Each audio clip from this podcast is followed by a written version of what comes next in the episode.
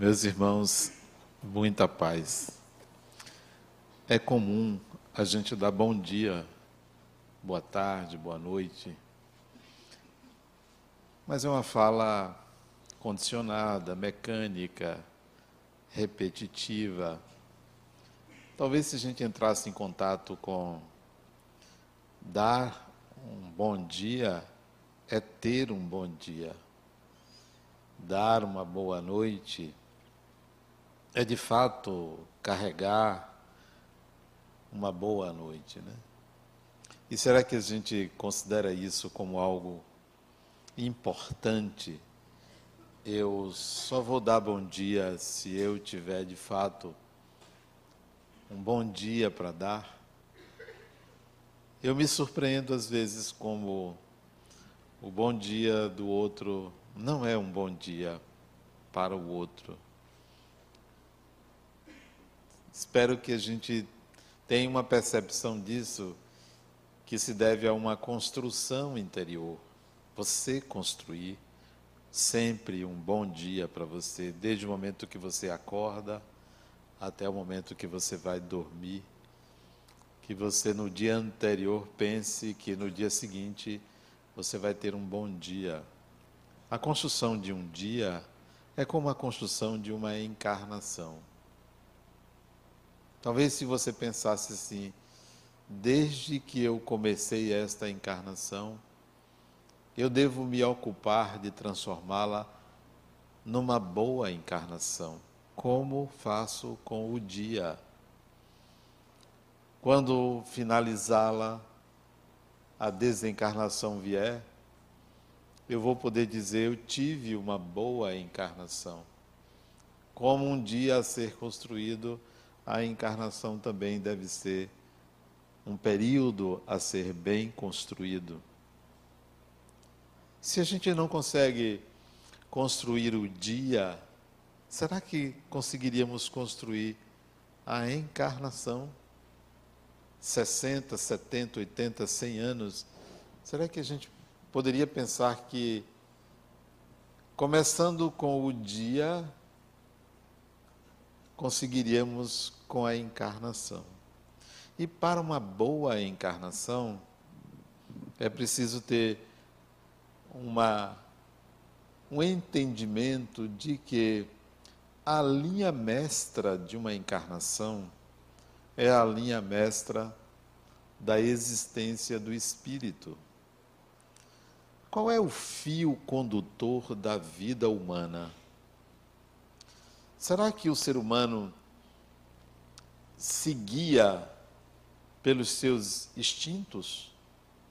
Será que o ser humano seguia pelo seu desejo sexual? Será que o ser humano seguia pelo desejo de realização interior? O que que guia o ser humano?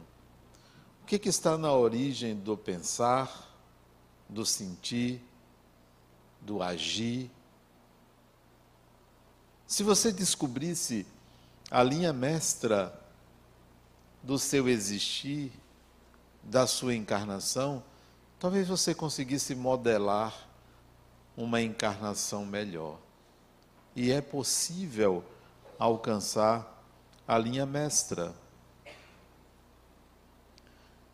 O raciocínio é simples.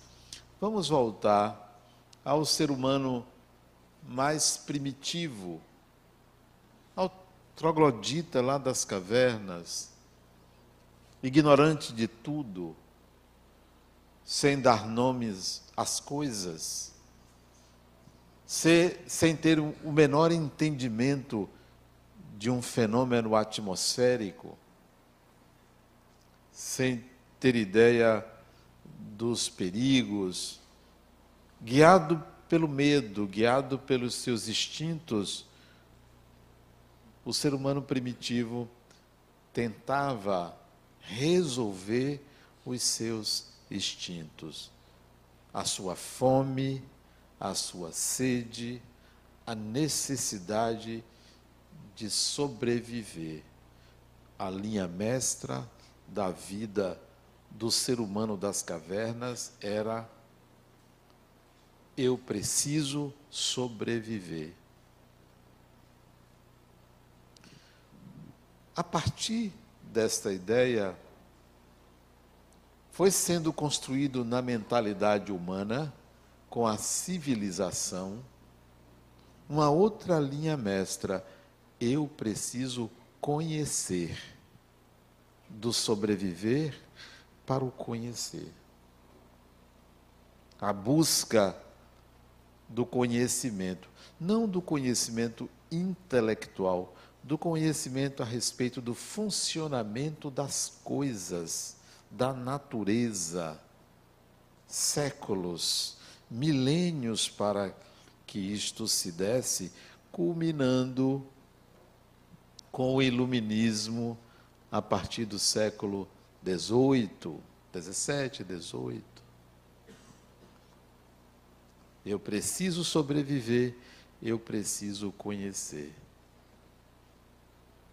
Mais adiante, agora neste século ou no século passado, a partir do século XIX, século XX, surge uma outra linha mestra. Eu preciso me entender, sobreviver, conhecer, me entender. Essas três fases de duração, diferente cada uma delas, séculos, milênios, elas são permeadas por um conceito, um conceito profundo e, ao mesmo tempo, manifesto o conceito de Deus. Se vocês analisarem, é o conceito que você tem de Deus que define o seu destino. O primitivo que estava na sobrevivência, o conceito de Deus era a natureza. Deus é a natureza. Deus é o raio, o trovão. Deus é a noite, Deus é o sol, Deus é a lua, Deus é a pedra, Deus é o animal. Deus foi projetado na natureza, porque ele desconhecia a natureza. Na fase do conhecer, Deus passou a ter outra configuração, outra imagem. Deus é uma pessoa, Deus é uma árvore frondosa, Deus é uma energia, Deus é um espírito, as imagens foram diversas. E o ser humano se guiava com esse conceito de Deus, um Deus materializado, menor, simplificado para o entendimento de quem queria conhecer a vida, o universo, Agora, nesta fase do eu preciso me entender, qual é o conceito de Deus que norteia a mente humana em todas as culturas? Você vai ter uma diversidade muito grande. Deus é, Deus não é, Deus pode ser, Deus talvez, Deus me ajude, Deus me ampare, Deus me cure, Deus me proteja, Deus é amor, Deus existe, Deus não existe. A mesma interrogação sobre quem sou eu, eu preciso me entender, está sobre o divino. Enquanto o ser humano não tiver uma imagem mais adequada do divino, vai ser difícil descobrir quem ele é, quem você é, o entendimento sobre você. Mas tem algumas dicas, algumas possibilidades de entendimento. Quanto mais profundo seja o seu conceito a respeito de Deus, mais facilmente você modela o seu destino. Quanto mais próximo você esteja de uma concepção de Deus que seja sentida, mais você consegue manipular o seu próprio destino. Algumas dicas podem ser úteis. Eu gosto muito do Evangelho de Mateus, gosto muito. Não conheço tanto, mas tem algumas pérolas no Evangelho de Mateus. A fala de Jesus, ela é encantadora,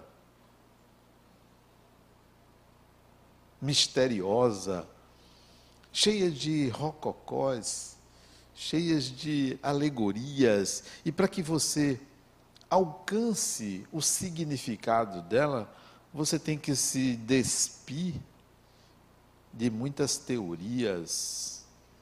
Como dizia o poeta Gilberto Gil, você tem que ficar nu. Mas não apenas nu em corpo físico, mas desnudar a alma de conceitos, de preconceitos, de fundamentalismos, de medos, de âncoras psíquicas. No Evangelho de Mateus tem um, uma parábola pequena, mas profunda, que pode nos ajudar a um entendimento do divino, que é a questão. Está no capítulo 13, versículo qual? 44 do Evangelho de Mateus. Vocês conhecem? Eu só vou lembrar. Conhecem de cor, né? Evangelho de Mateus. Jesus está falando, falando algumas parábolas e uma delas ele diz assim: o reino dos céus, o reino dos céus é como um tesouro escondido no campo, ou oculto no campo, escondido, oculto. Que um homem encontra, encontra e enterra o tesouro. Olha que coisa fantástica. Só podia ser na cabeça de alguém que não estava pensando em muita coisa para dizer que alguém encontra um tesouro e enterra. Alegre, contente, esse homem vai, vende tudo que tem e compra o campo. Eu não entendi nada disso, mas isso é muito profundo. Eu só me lembro do discurso no começo dos anos 60, se eu não me engano, 62 ou 63, agosto de 63, em Washington, Martin Luther King diz: Eu tive um sonho. O Senhor me levou no alto de uma montanha e de lá eu avistei crianças que não eram discriminadas pela cor da pele. E vai no seu discurso. O discurso de Martin Luther King, ele é profundo, como é profunda esta parábola, que pode nos auxiliar no entendimento do arquétipo divino do conceito que a gente tem de Deus. Se você acha que Deus é seu Salvador, você vai viver uma vida inteira em busca de salvação. Se você acha que Deus julga os seus atos, você vai viver a vida inteira na corda bamba. Se você acha que Deus é amor, você vai viver a vida inteira fugindo da raiva, inexplicavelmente. Se você acha que Deus é todo-poderoso, você não passa de uma de um grão de areia. É preciso ter a dimensão do significado do seu conceito de Deus, porque ele vai nortear sua vida, esta encarnação, sua vida no além, seu retorno, tudo pela forma como você crê em Deus. E se você não acredita em Deus, você vai viver toda uma vida fundamentada na construção sólida de uma maneira de ser pessoal. O que é melhor, crer ou não crer? Penso que é melhor não crer. Mas que fazer se você não crê? Você tem medo disso. Ninguém quer não crer. É preferível crer. Você está seguro. Mas que segurança é essa? Uma segurança prisioneira, limitada, reclusa. O que é, que é melhor? Permanecer na caverna ou dar uma fugidinha para ver um embalo de sábado à noite? É dar uma fugidinha, né? O que é melhor? Está sempre sendo proibido ou de vez em quando romper com as amarras das proibições? O espírito é livre. A parábola de Jesus pode ser elucidativa.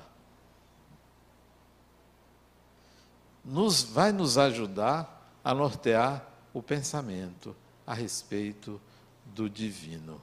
O reino dos céus é um tesouro oculto no campo. A começar pelo reino. O que é o reino? É um lugar central, fortificado, protegido, sólido, coeso. É uma unidade. O reino. No reino há um rei, ou há uma rainha, há um governante central. O reino é o seu presente. O reino é a sua consciência. O reino é a sua existência. O reino é o seu momento. O reino são as circunstâncias que envolve o seu eu. Isso é um reino. Eu vivo num reino. Você tem que viver num reino, no seu reino. O seu reino não é uma casa, não é um palácio, não é um lugar, é um estar, é um ser, é um sentir-se. O reino é esse momento pleno da sua existência. O reino dos céus. Os céus é tudo que não seja a terra. Tudo que não seja a terra. A terra não é os céus. O reino dos céus é algo fugaz algo imaterial, imponderável, inacessível, imaterializável. O reino dos céus é algo que pertence exclusivamente a você, é seu. Não se vende, não se compra, não se troca, não se vê, ele é você acordado, dormindo, em pé, deitado, você está com Ele. Só que ao invés de você estar com Ele, você está com o outro, você está em algum lugar, você está fora desse reino, porque você não o legitima, não o reconhece em você. Então, como dar um bom dia se você não o tem? Não tem esse reino. O reino é um carro, uma casa, um parceiro, uma parceira. O reino é uma roupa bonita, é uma maquiagem, é uma carteira recheada.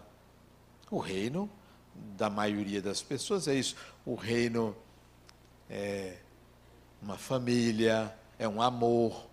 O reino é tudo menos você. E quando for você, aí você vai poder dar um bom dia assim, com gosto. Com gosto. Terça-feira eu fui visitar uma pessoa no hospital. Fui visitar. Até foi bom porque depois a família me, me convidou para almoçar na casa. 0800. Eu gosto de visita assim, né?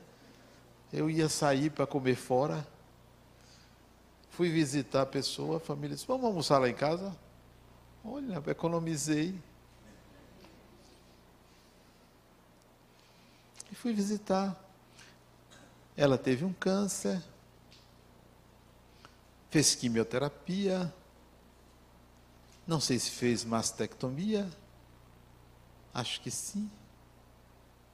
E foi fazer uma cirurgia para retirada do útero e ovários, e retirou.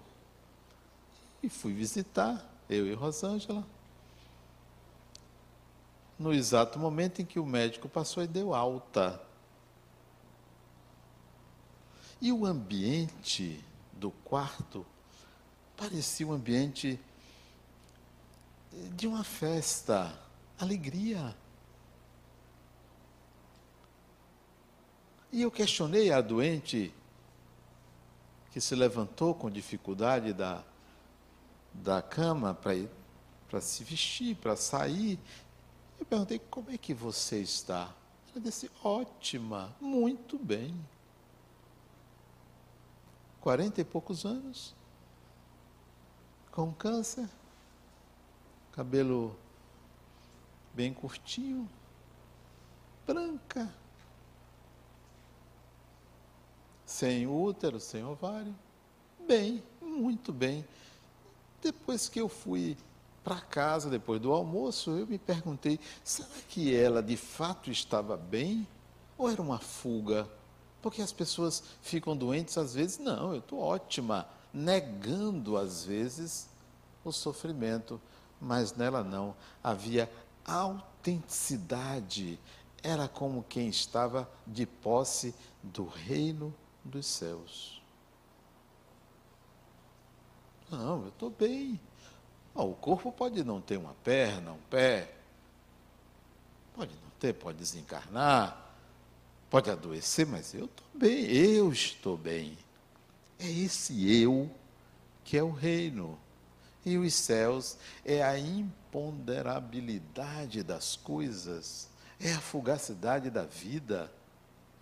Nada, ninguém tem certeza, ninguém está seguro de nada, ninguém.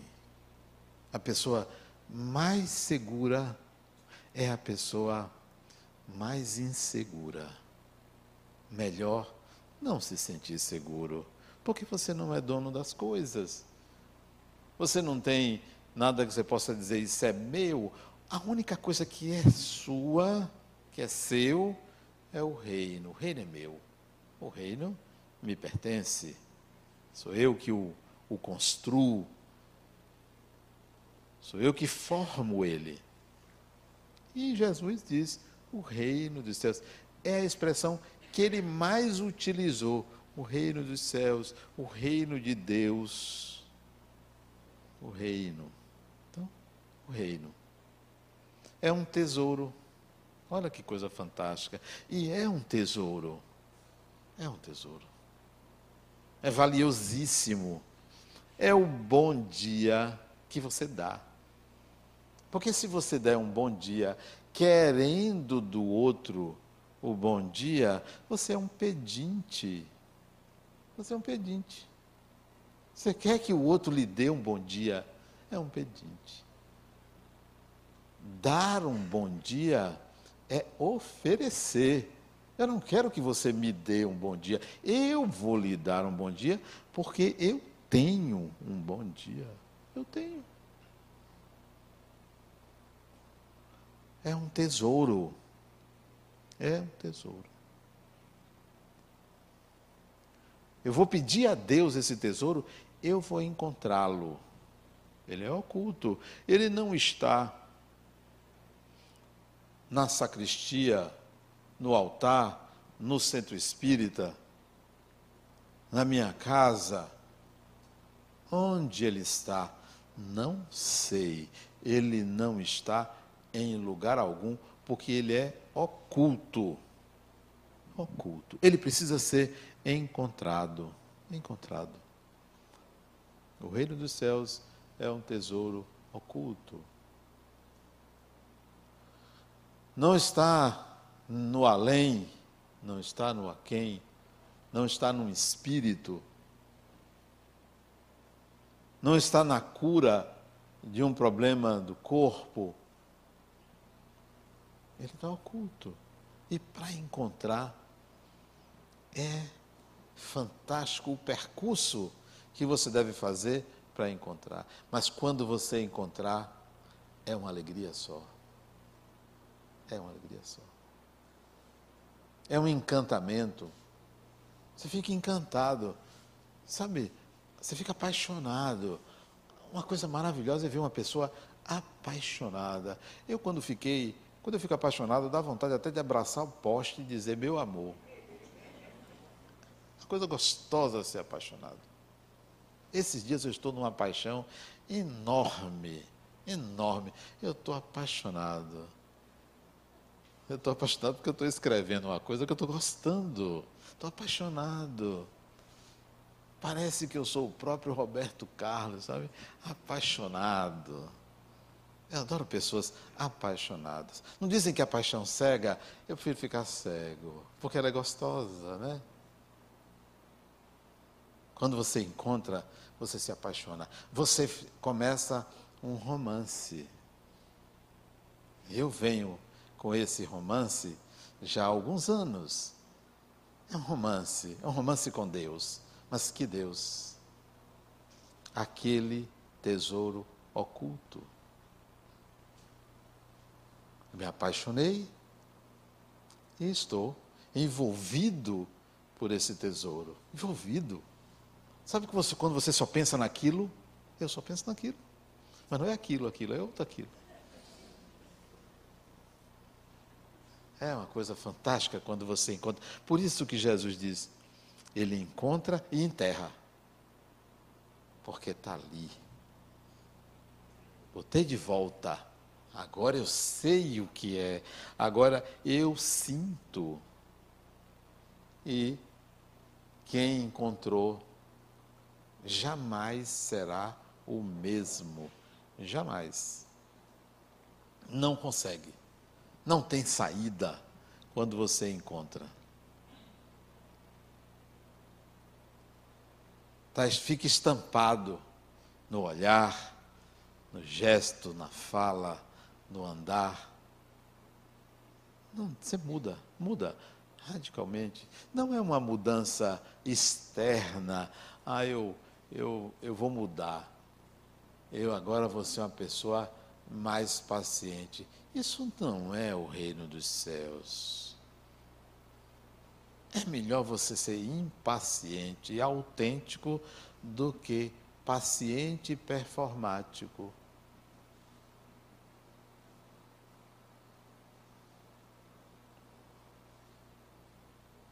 Tem que, tem que encontrar e enterrar. Está ali não vende, não dá.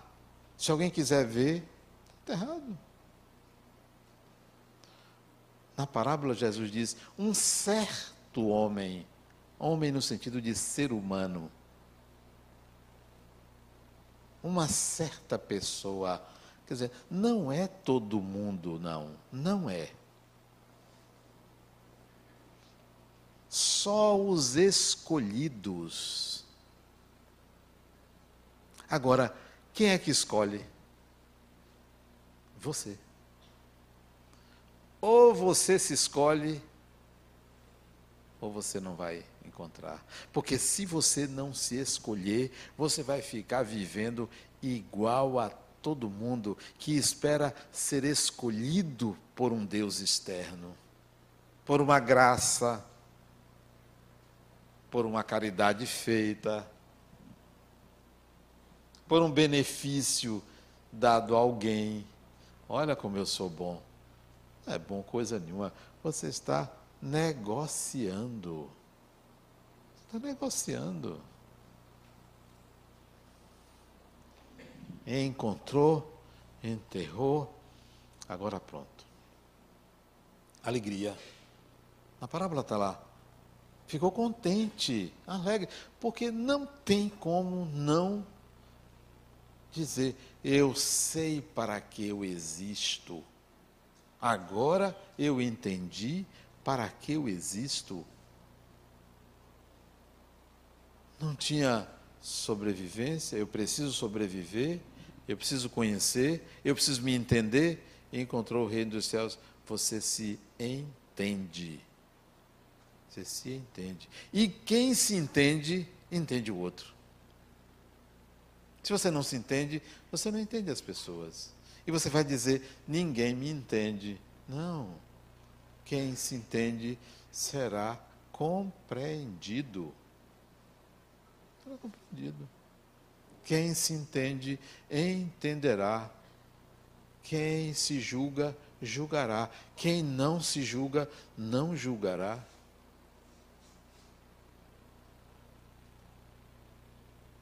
muda, você muda. Outra pessoa.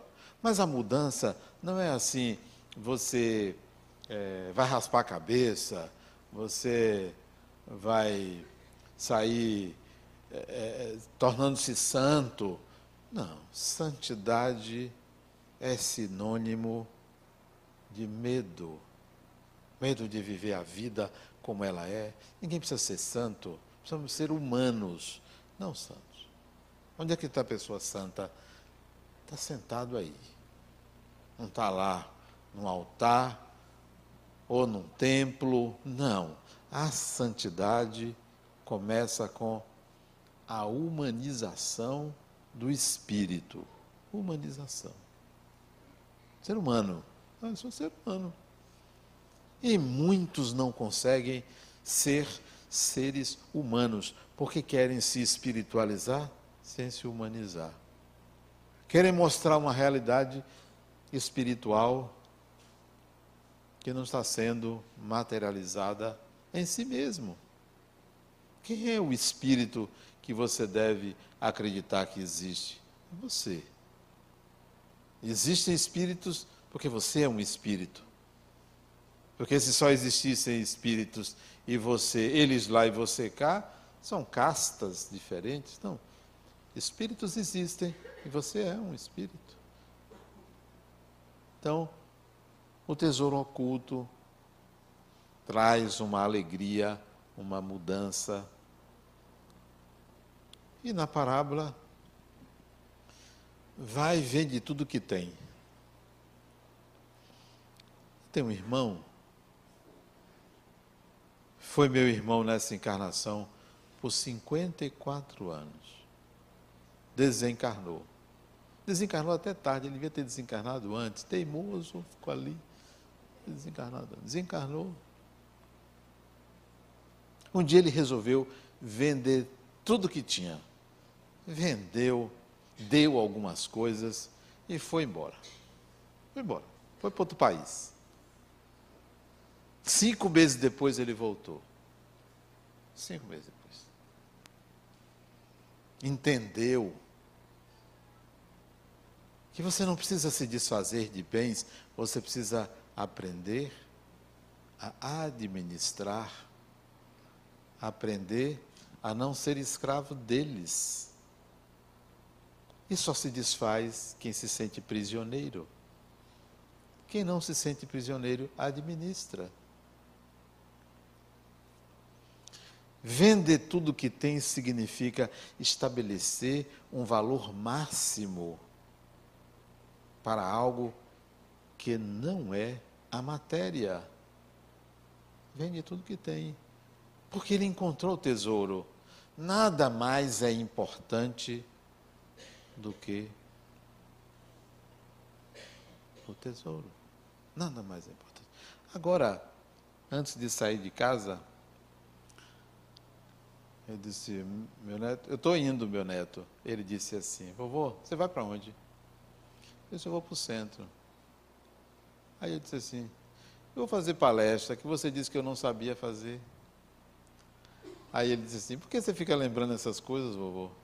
Ele. Disse, não, é só para brincar com você. Mas antes de eu sair, eu voltei para pegar uma caneta e botei no bolso. Ele disse assim: Vovô, você viu o prédio que caiu?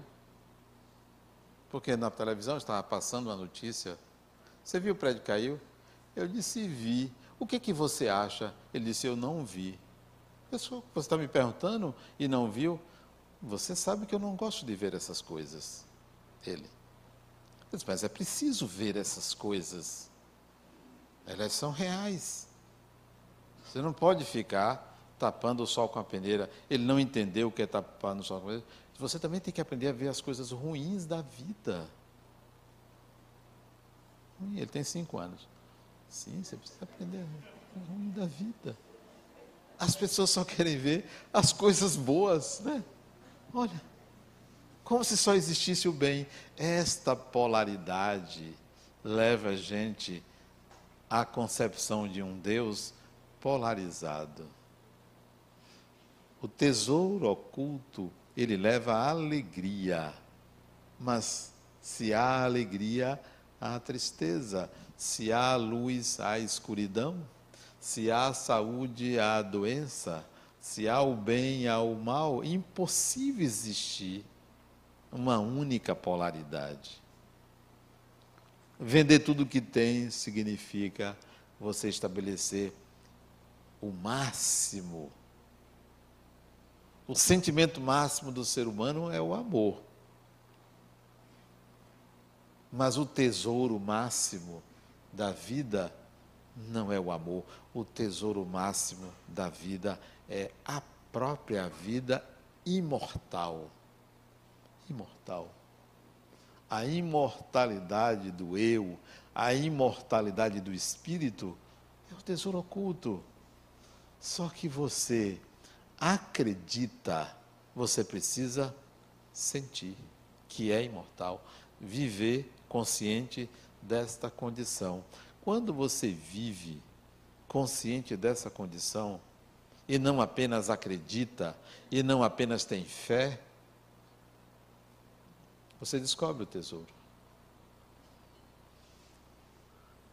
Vai, vende tudo que tem e compra o campo compra o campo. Sabe o que é o campo? Antes do 1344, Mateus diz que Jesus diz assim: O reino dos céus é como um homem que joga a rede no mar e pega peixes. Bons e ruins. O campo é toda a vida. Tem ervas daninhas, tem animais, tem o sol, tem o verde. A gente quer um campo florido, mas o campo que Jesus se refere não é só florido. A vida, ela não é só flores. Tem espinhos e tem que ter. Tem perdas. Tem perdas. Tem lutas, tem desafios, tem dores. Como você lida com isto é que é o aprendizado neste campo.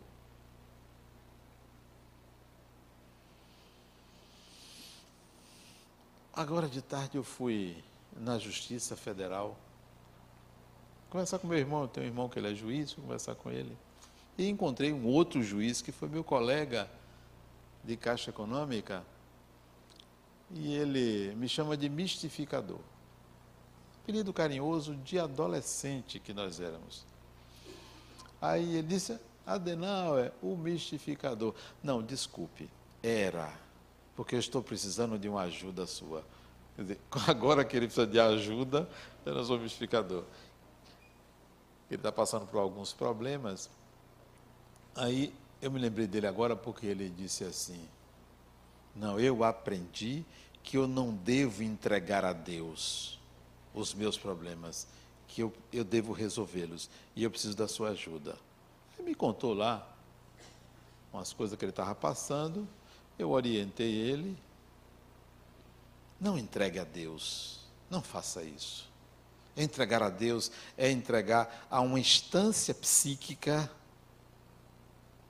que diz assim: Eu não sou capaz. Há um espaço de memória que está escrito assim: arquivo morto. Não entregue a Deus. É a mesma coisa que dizer assim: o tempo resolve. O tempo não resolve nada. O tempo distancia você do enfrentamento.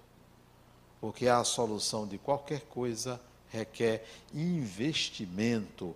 O espírito, para resolver o seu conflito, ele tem que investir, ele tem que se dedicar, ele tem que aprender, ele tem que sacrificar o próprio tempo. Então, o campo não é nada florido, o campo é a vida, como ela é. E as coisas, elas são como elas são, elas não são boas nem ruins, elas não são pretas ou brancas, não são azuis ou amarelas, elas são como elas são. As pessoas não são boas ou más, como os espíritos não são ou sábios ou obsessores. Não são, são pessoas. A diversidade é enorme. Então, eu não entrego a Deus. Quando eu descobri o tesouro no campo, epa, agora é meu. Vamos lá, o que, é que eu tenho que fazer? O que, é que eu devo fazer? O que, é que eu quero fazer? Por onde eu devo transitar? Tire Deus disso. Não coloque Deus nesse lugar. Todos os atributos que você emprestou a Deus devem ser trazidos para você, devem ser conquistados. Deus não é todo-poderoso, seja você capaz de administrar o seu poder. Deus não é a inteligência suprema, seja você capaz de administrar a sua inteligência. Deus não é amor, seja você capaz de conquistar essa capacidade de amar. E por aí vai. Então, a pergunta vai ser: e agora, a que eu destino para Deus? A que eu entrego para Deus? Como é que eu vou conceber Deus? Onde é que eu vou encontrar? Não queira encontrar, que é possível que você seja encontrado. Não queira buscar, é possível que você seja bus buscado.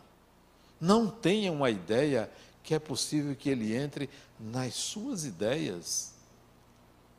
O arquétipo divino é uma marca psíquica que o espírito carrega, que leva ele a projetar na realidade, na sociedade, imagens a respeito de Deus.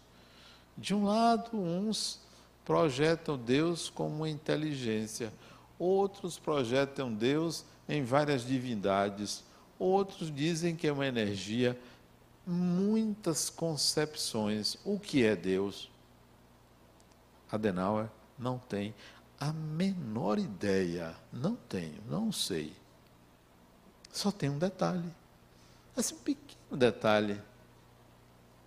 Já que eu não faço ideia, já que eu não imagino o que seja, muito menos como seja, já que eu destituí todos os conceitos que eu aprendi sobre Deus, eu comecei, quando eu descobri o tesouro oculto no campo, a sentir Deus. Acabou. O que é que você sente? Eu sinto. Quando a pessoa sente uma coisa, não transfere para outra. É inexplicável um sentimento. Você pode dar até um nome. Eu estou dando esse sentimento de Deus. mas é um sentir diferente, incomensurável, inexplicável, inacessível, como é Deus, incompreensível. Mas a gente precisa dizer: Deus é assim, Deus é assim. Aí o nosso destino segue daquela forma, daquele jeito. Bom, se eu não tenho um conceito intelectivo, intelectual, racional a respeito de Deus, então como é meu destino? Se eu disse que como você crê em Deus, como você concebe Deus, você modela seu destino, sabe como é meu destino? O meu destino é a liberdade, é ser livre. O que vem pela frente é algo extremamente novo, criativo, diferente, inimaginável. Então, o destino pode ser qualquer possibilidade que venha o destino. Enquanto ele não vem de uma maneira padronizada, eu mesmo começo a pensar como ele deveria ser, e aí vai acontecendo. Vai acontecendo. Experimente descobrir esse tesouro oculto a partir de uma desconstrução de tudo quanto você pensou a respeito de Deus, porque há um arquétipo em você que conduz para encontrar esse tesouro. Chama-se arquétipo divino. Deixe de agir e pensar como uma criança medrosa que não consegue se distanciar de conceitos rígidos, inamovíveis.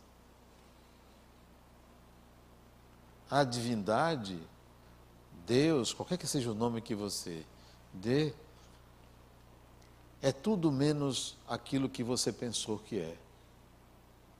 Tudo que você pensar que é Deus, ele não é.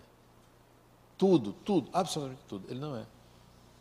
Portanto, é inesgotável falar sobre o que Deus não é. Porque o que ele é não é alcançável ao humano não é alcançável. Nunca alguém vai conseguir dizer o que é, porque será sempre uma imagem arquetípica, sempre será a expressão de um indivíduo que pode ser coletivizada. É preciso que você saia do Deus coletivo para o pessoal, seu, seu, particular, próprio, que não foi alcançado por nenhum raciocínio, por nenhuma fé. É o que é e precisa ser sentido. Deus precisa ser sentido. Quando você for dar um bom dia, boa noite, uma boa tarde, pode se lembrar de que esse bom aí tem que ser verdadeiro, tem que existir em você, tem que ser pessoal, porque senão você está apenas dando um cumprimento cordial, convencional, exterior. Para construir esse bom esse dia bom, para construir essa encarnação boa, é preciso que você se dispa desses conceitos a respeito de Deus. Deus não pune criatura alguma. Nenhuma. Não pune criatura alguma. É o próprio Espírito que, pela maneira como ele enxerga a divindade, ele se pune ele se ele sofre, ele se sacrifica para agradar ao Deus que ele mesmo concebeu. Liberte-se disso e comece a voar, porque o espírito é livre só para onde quer, como disse Jesus. Muita paz.